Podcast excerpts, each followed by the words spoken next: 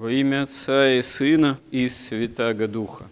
Слово Божие, Священное Писание, Слово святых отцов, сама история свидетельствует о спасении человека, о спасении, которое становится возможным благодаря действиям Бога, о спасении от греха и вечной погибели. И сама история, священная история и история еще ветхозаветная также свидетельствует.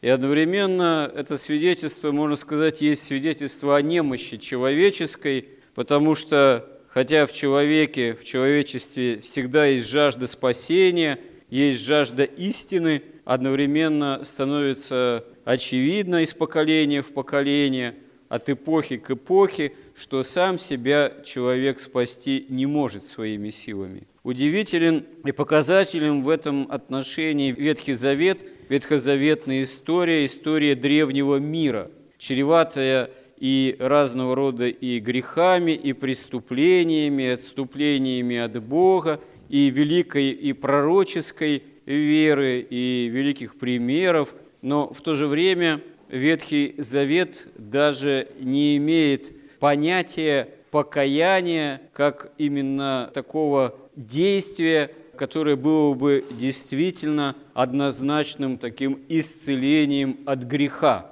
Хотя, безусловно, можно сказать, одна из вершин, казалось бы, покаянного обращения к Богу, это пример царя-пророка и псалмопевца Давида, который слезно оплакивает собственные преступления, собственные грехи, пролитие крови злонамеренное.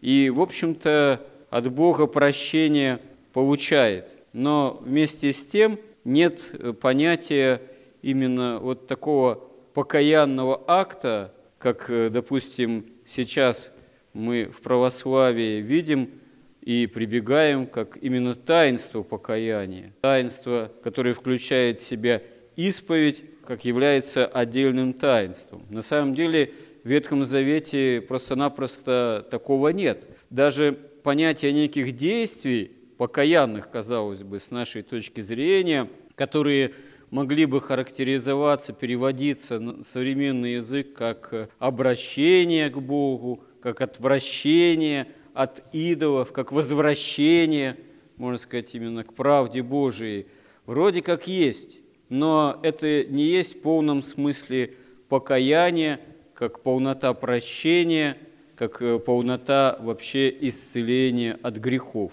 Удивительным образом слово и понятие покаяния связано с именем Каина, получается, но на самом деле, хотя видно, что Каин сожалеет, в общем-то, в какой-то степени о содеянном, но никакого раскаяния, покаяния, исправления, восстановления общения с Богом нет, потому что и сам Каин на это, оказывается, не способен. Хотя, в общем-то, очевидно, что Бог с ним говорит, и Бог сперва предостерегает Каина от греха, а потом, в общем-то, дает возможность Каину, видимо, как-то постараться исповедать свой грех – как-то исправить ситуацию, но Каин совершенно оказывается на это не способен и живет потом, неся собственное проклятие, проклятие, связанное с братоубийством, проклятие, связанное с прямым восстанием на Бога и на Его правду,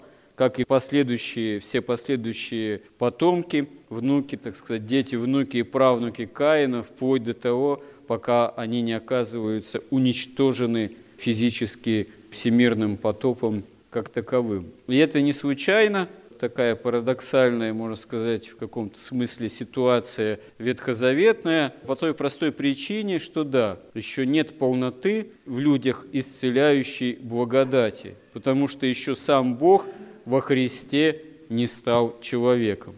Но вот когда Бог во Христе становится человеком, когда происходит, совершается евангельская история, ситуация в корне меняется. Теперь в богочеловеческом, благодатном теле церкви покаяние, как полнота исцеления от греха, как полнота общения с Богом становится возможны и нам даны. Действительно, сам по себе человек своими силами спасти себя не может. мы действительно не можем себя исцелить от греха. Как не напрягайся, вот какому там аутотренингу, йоге, психологии, так сказать, поговорим об этом, о том, о сем. Какие действия не предпринимай, чисто человеческие, да хоть э, упейся, хоть э, наркотики тяжелые употребляй. Вот.